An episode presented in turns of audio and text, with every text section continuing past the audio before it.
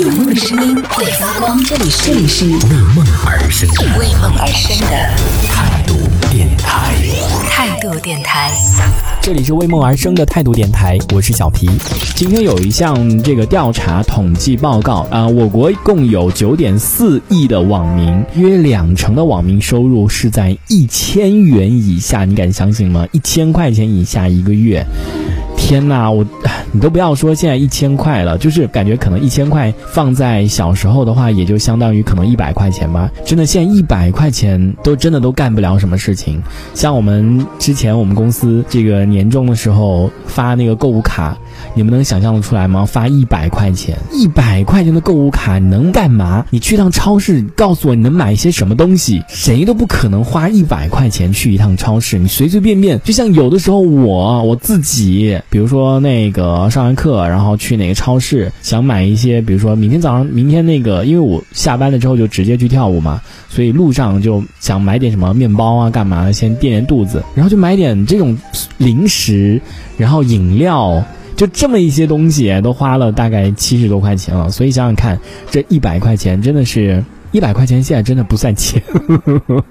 就真的干不了什么事情啊。但后来有有有涨了，我们公司是有涨了，但是还是没有什么变化，就是还是就你去一趟超市的话，尤其像过年这种期间，你说你没个几千五六百块钱吧，你都不好意思在那边结账，就要等很长时间，就你都不多买一点的话，你都不好意思在那边结账。这个报告呢是在二零二零年的六月，我国网民的规模为九点四零亿，互联网普及率达到了百分之六十七，其中呢农村网民的规模是二点八五亿，占网民。整体的百分之三十点四，月收入在两千块钱到五千元的网民群体中呢，占了百分之三十二点六；月收入在五千元以上的网民呢，占群体的百分之二十四点二。有收入但是月收入在一千元以下的群体呢，我跟你讲，这个比例不低哦，百分之二十一。所以现在还有人，还有那么多的人是收入在一千块钱以下耶。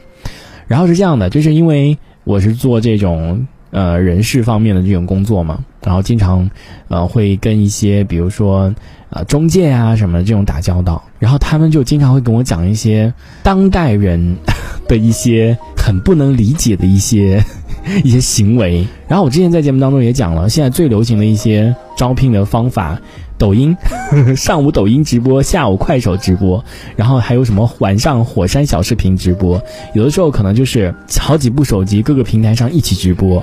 我告诉你们哦，你真的不要小瞧这些，就是现在有很多招这种主播啊什么的，但是一定要可能要稍微漂亮一些女生吧，然后来做。你知道，就光做这样的，就是只是在那个直播，然后给你顺带，比如说啊我们在招人啊，然后你要不要来呀什么的。就这么一个一个主播，你知道他一个月的工资有多少吗？一万五到一万八。这是我今天那一家公司的人跟我，因为那那个主播就是他他们公司的。天哪，我真的不敢相信，就这样子，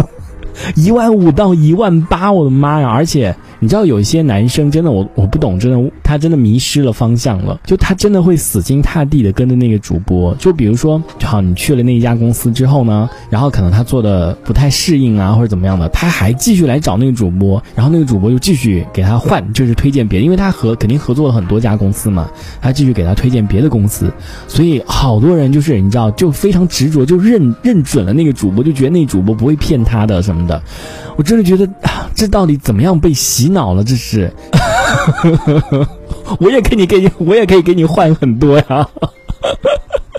对不对？我也可以给你换很多工作啊，就是如果你做的不开心的话，我也可以帮你介绍啊。为什么不能来找我？